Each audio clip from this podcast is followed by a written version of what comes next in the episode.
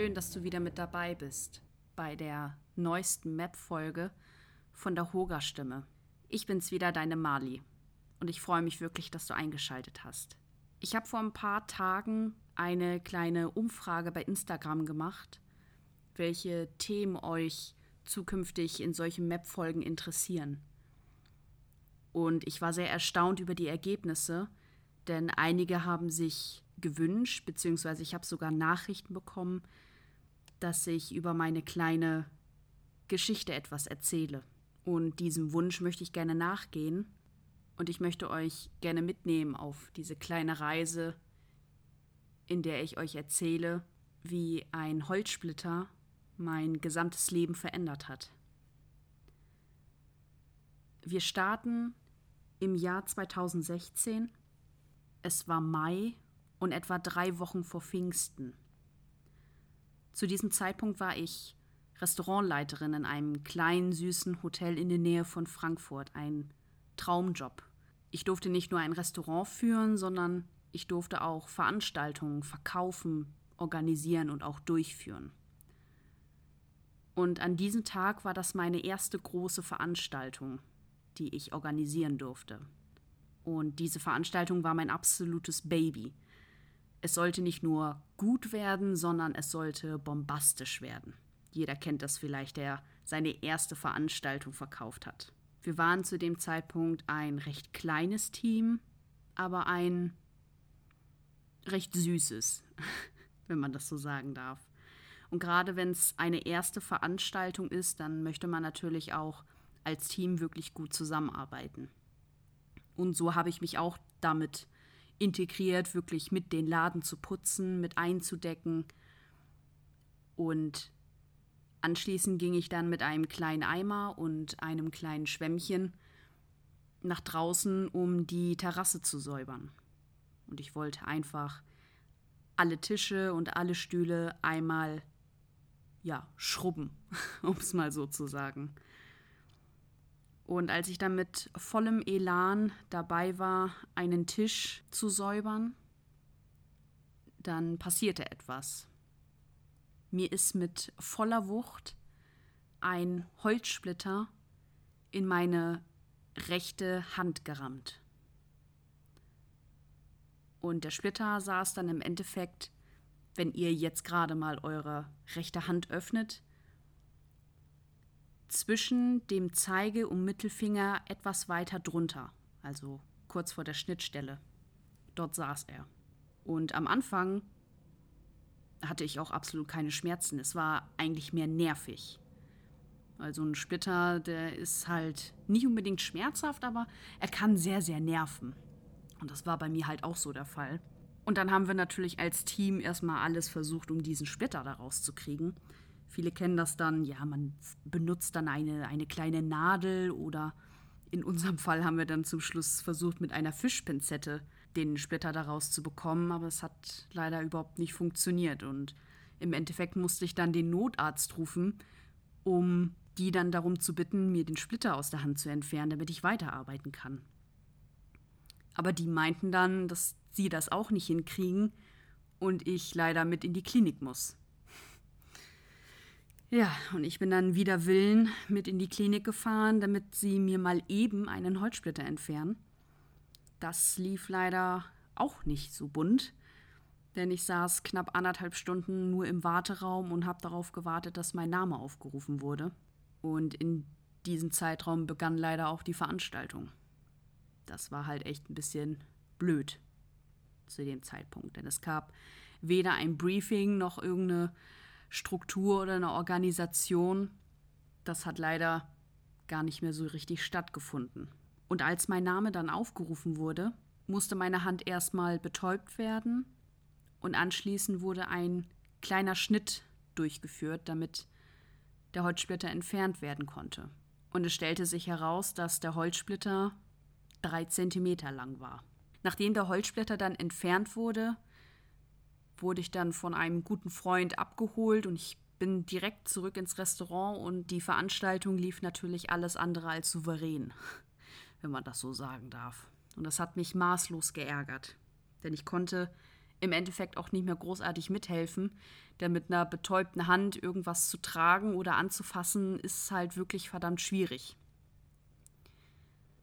Aber nach ein paar Stunden ging die Betäubung immer weiter weg und merkwürdigerweise wurde der Schmerz immer größer. Und leider blieb das auch so. Auch die Tage danach. Das hatte mich halt ziemlich stark verwundert, denn warum macht mir ein Holzsplitter so viel Probleme auf mal? Das habe weder ich verstanden, noch hat das mein Umfeld verstanden. Ja, die haben teilweise dann auch so ganz nette Sprüche hinterlassen, dass ich mich auch bitte nicht so anstellen soll. Das war doch nur ein Holzsplitter. Warum kann mir das so doll wehtun? Das kann doch gar nicht sein. Ich habe ja teilweise genauso reagiert. Aber schön war es trotzdem nicht. Und um auch nicht großartig jemanden zur Last zu fallen, sage ich jetzt mal, bin ich natürlich weiterhin irgendwie arbeiten gegangen, auch wenn es extrem schwer war, für mich Arbeit zu finden. Ich habe dann irgendwie angefangen, nur noch hinter der Theke zu stehen für den Anfang, habe ja vielleicht ein bisschen Getränke gemacht und irgendwann konnte ich die rechte Hand allerdings gar nicht mehr verwenden, weil die so stark angeschwollen war und ich meine beiden Finger, sprich der Zeige- und Mittelfinger, den konnte ich gar nicht mehr bewegen nach einer Zeit, dass ich mich nur noch in mein Büro verkrochen habe und ja, ein paar Rechnungen geschrieben habe oder Angebote für Veranstaltungen geschrieben habe. Und das fand mein gesamtes Team natürlich nicht sonderlich nett. Ich bin dann ein paar Tage später zurück in diese Klinik und bat um Hilfe. Und die schauten sich das an und sagten mir dann, naja, da scheint wohl eine Sehne vielleicht gereizt zu sein. Wenn das nach Pfingsten immer noch nicht besser wird, dann könnte ich ja vielleicht mal einen Handchirurgen fragen oder mal zu einem Handchirurgen gehen. Und solange soll ich erstmal Schmerzmittel nehmen, das wird sich dann aber mit allerhöchster Wahrscheinlichkeit von selbst wieder erledigen. Und es kam Pfingsten und anschließend konnte ich die Hand gar nicht mehr bewegen. Keinen Zentimeter. Ich habe jegliche Gegenstände von meiner rechten Hand irgendwie nicht mehr in meine Nähe gebracht. Ich habe nichts mehr mit der rechten Hand angefasst. Und da fingen dann auch schon so die ganz leichten Probleme an, dazu aber später. Es kam dann Pfingstdienstag, also ein Tag nach Pfingstmontag. Und ich rief dann bei einem Handchirurgen an, der ein bisschen weiter weg war, und bat um einen Termin. Und obwohl es eigentlich ein Arbeitsunfall war, der ja in vielen Kliniken oder bei vielen Ärzten immer eine gewisse Priorität hat, was Termine anging, hatte ich vorerst überhaupt kein Glück. Der früheste Termin bei diesem Handchirurgen, trotz eines BG-Falls, war erst in den nächsten drei Wochen und so lange wollte ich definitiv nicht mehr warten. Also habe ich die Dame am Telefon angefleht, dass sie mich irgendwie in den nächsten Tagen irgendwie noch dazwischen schieben kann. Daraufhin hat sie mir dann angeboten, den Tag später vorbeizukommen, aber ich sollte dann ein bisschen Wartezeit mitbringen. Und Wartezeit, nun ja, was versteht man darunter? Das ist ein sehr schwammiger Begriff. Aber im Endeffekt waren es keine zwei Stunden, auch keine drei Stunden, sondern es waren satte vier Stunden, die ich in diesem Wartezimmer beim Handchirurgen verbracht habe, bis mein Name dann aufgerufen wurde. Und ich ging dann in dieses Arztzimmer und dort warteten zwei Ärzte auf mich. Sie schauten sich die Hand an und berührten ganz, ganz leicht und ganz sanft meinen Zeige- und meinen Mittelfinger. Und ich bin fast gegen die Decke gesprungen. So schmerzhaft war das. Obwohl es nur ganz, ganz sanfte Berührungen waren. Und daraufhin haben sie das Zimmer verlassen. Und wenn die Ärzte nichts sagen, behaupte ich jetzt mal, ist das nie so ein gutes Zeichen. Anschließend kamen sie nämlich zu vier zurück, nicht zu zweit. Und da war eine Ärztin dabei, ich nehme mal an, eine Oberärztin. Und diese Ärztin stellte mir drei Fragen. Die erste Frage war, wie viel haben Sie heute schon gegessen? Die zweite Frage war, kann Ihnen jemand ein paar Sachen vorbeibringen? Und die dritte Frage war, können Sie Ihren Betrieb anrufen, dass Sie zumindest auf jeden Fall für die nächsten drei Wochen nicht zurück in den Betrieb kommen. Und da war mir klar, okay, ich muss irgendwie gerade operiert werden. Und daraufhin wurde ich zwei Stunden später in einen OP-Saal geschoben und meine Hand wurde mehr oder weniger aufgeschlitzt. Vom restlichen Tag weiß ich so gut wie nichts mehr, dadurch, dass ich ja eh in, in Narkose war und ja, da kriegt man ja sowieso nicht mehr so viel mit von dem Tag. Und einen Tag später bin ich dann aufgewacht. Ich hatte natürlich Schmerzen und alle vier Ärzte kamen zur Visite zu mir und machten einen Verbandswechsel. Und was ich da gesehen habe, war, naja, von, der, von, von Ästhetik weit entfernt. Denn meine Hand zierte nun eine sehr lange Naht, angefangen vom Mittelfinger zum Zeigefinger rüber und einmal komplett über meine innere Handfläche. Und was die Ärztin mir anschließend noch sagte, hat mir mehr oder minder so halb den Boden unter den Füßen weggeraubt.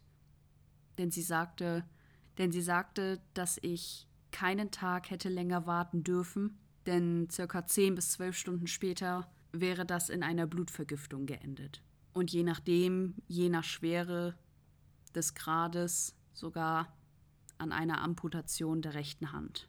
Und wer jetzt glaubt, dass diese Geschichte nun sein tragisches Ende genommen hat, den muss ich jetzt leider enttäuschen, denn anschließend begann die eigentliche Leidenszeit.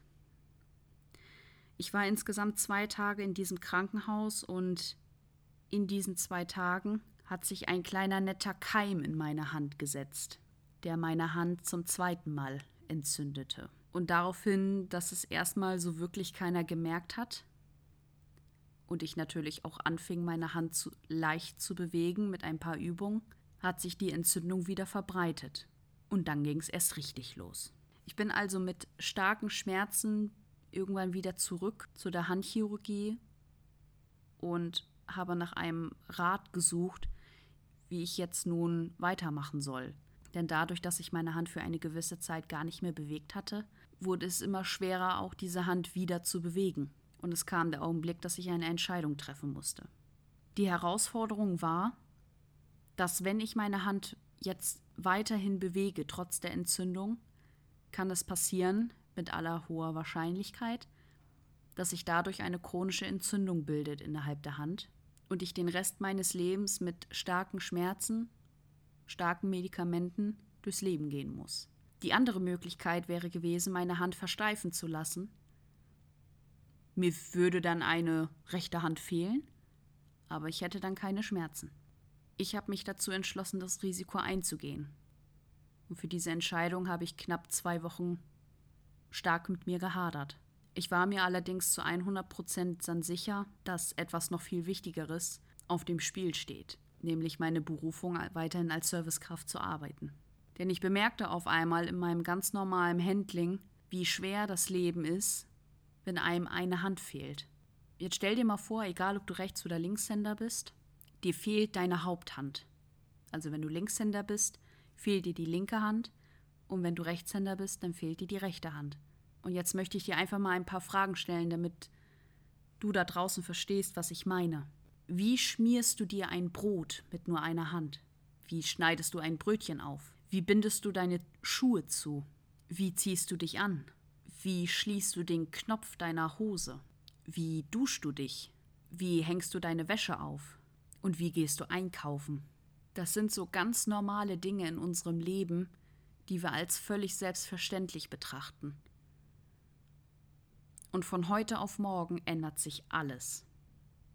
Ich bin zwar das Risiko eingegangen, dass ich meine Hand behalten möchte, in Anführungszeichen, aber bis ich die Hand wieder einigermaßen bewegen konnte, war das ein Prozess von über drei Monaten. Und innerhalb dieser drei Monate hieß es brav Antibiotikum nehmen, Schmerzmittel schlucken und glaubt mir, ohne 1200 Ibuprofen ging bei mir gar nichts.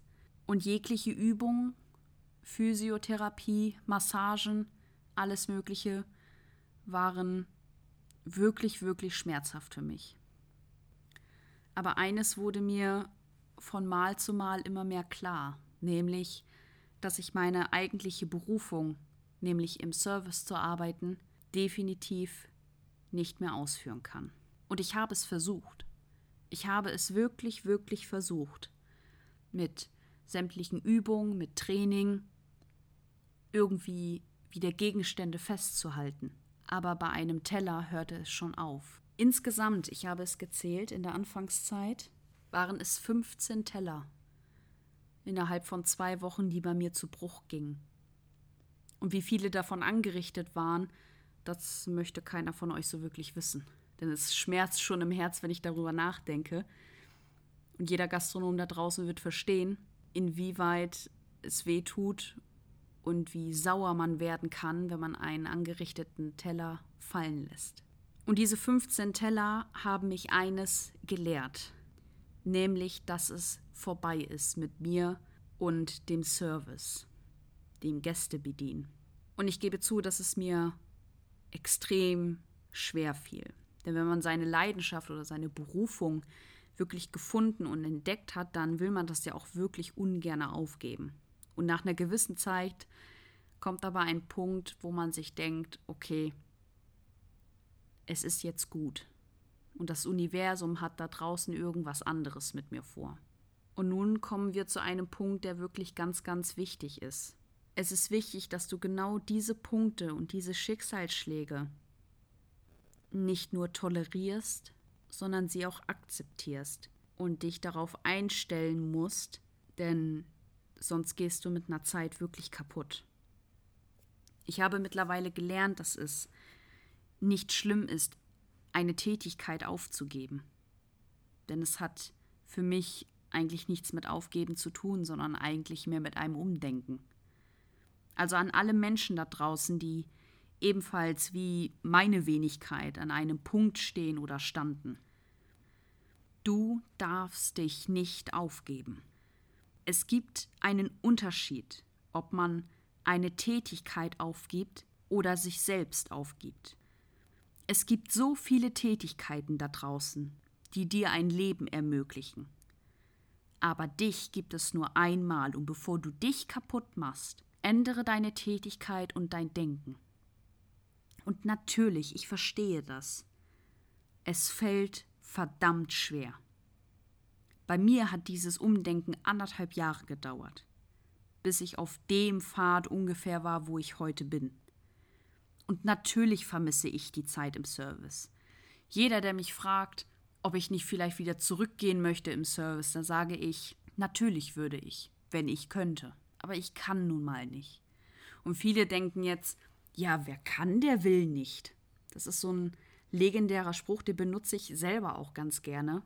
Aber es gibt wirklich Momente, da geht es einfach nicht. Da hat man in seinem Kopf wirklich mittlerweile einen Denkanstoß gehabt, dass man akzeptiert, dass man nicht mehr krampfhaft dagegen kämpft, etwas zu wollen, sondern dass man akzeptiert, dass du nun eine neue Rolle in der Welt spielen darfst. Und heute kann ich wirklich sagen, auch dass, auch wenn die Zeit wirklich schwer war, heute bin ich unglaublich dankbar dafür, dass es so passiert ist. Heute darf ich etwas tun, was mindestens genauso toll ist. Und dort draußen gibt es so viele tolle Service-Mitarbeiter, die diesen Job mindestens genauso gut machen, wie ich ihn früher gemacht habe. Und heute arbeite ich zum Beispiel im Personalwesen, sodass ich diese Menschen unterstützen kann, diesen Job gut zu machen. Mindestens gut. Und darauf bin ich unglaublich stolz, dass ich das trotzdem noch weiterhin mit unterstützen kann, dass sie diese Arbeit wirklich machen können. Und hier ist nun die ganz, ganz, ganz, ganz große Message an euch oder an dich da draußen. Wenn so ein Schicksalsschlag kommt, lerne dich auf eine andere Art und Weise kennen. Sehe sowas nicht als Bestrafung für dein Leben, sondern als eine Chance, dein Leben im beruflichen und auch im mentalen Sinne neu zu gestalten. Denn es muss nicht immer etwas Schlechtes bedeuten, wenn sowas passiert. Es muss auch nicht heißen, dass dein Leben jetzt vorbei ist und du nun als ein Opfer dastehen musst. Nein, ganz im Gegenteil.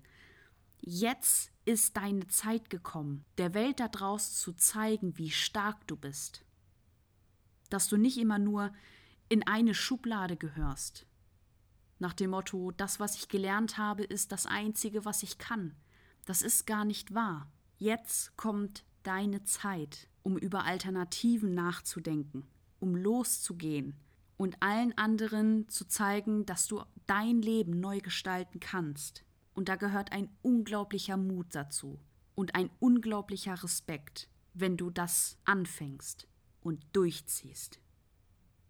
Sehe es als Herausforderung daran zu wachsen, stärker zu werden. Für den ersten Augenblick sieht es so aus, als ob du einen Schritt in deinem Leben zurückgehst. Aber dabei kommt es eigentlich darauf an, welche zwei Schritte du anschließend wieder nach vorne gehst. Und dann hast du im Endeffekt doch mehr erreicht als früher. Ich möchte dir jetzt noch drei Learnings mitgeben, welche ich persönlich in dieser Zeit und in dieser Phase gelernt habe, die ich gerne mit dir oder mit euch teilen möchte. Punkt 1. Nehme Symptome ernst, auch wenn sie noch so klein scheinen. Denn es kann mit einem kleinen Holzsplitter beginnen und endet im Endeffekt in einer Berufsunfähigkeit. Kurze Info noch vorneweg. Ich habe meinen Handchirurgen anschließend gefragt, was das für eine Entzündung war im Endeffekt in meiner Hand. Und es waren im Endeffekt Magen-Darm-Bakterien. Da hat sich also irgendwie ein Gast nach seinem Gang nicht die Hände gewaschen und dementsprechend habe ich mir das in meine Hand zugezogen. Punkt 2. Lerne, dass Schicksalsschläge nicht unbedingt was Schlechtes sein müssen, sondern sehe es als eine Chance, dich neu und auch weiterzuentwickeln. Und Punkt 3. Wenn ein Rückschritt kommt, toleriere ihn nicht nur, sondern akzeptiere ihn und greife anschließend mit doppelter Power zurück, indem du nach deinem Rückschritt wieder zwei Schritte vorläufst. Wenn du bis hierher gehört hast, dann bedanke ich mich bei dir für deine tolle Aufmerksamkeit, mir so lange zuzuhören und wenn dir vielleicht etwas Gleiches erfahren ist oder dir gerade etwas Gleiches widerfährt, dann würde ich mich vielleicht über einen, nein, nicht vielleicht, ich freue mich dann auf einen Austausch mit dir, wie du das erlebt hast, was du daraus gelernt hast. Oder wenn du selbst eine Message hast, die nach draußen muss, dann würde ich mich freuen, wenn du dich vielleicht bei mir meldest damit wir genau deine Message größer machen können. Ich wünsche euch oder dir noch eine tolle Zeit bis zur nächsten Folge von der Hoga-Stimme und freue mich auf die nächste gute Zeit mit dir. Bis dahin, eure Mali.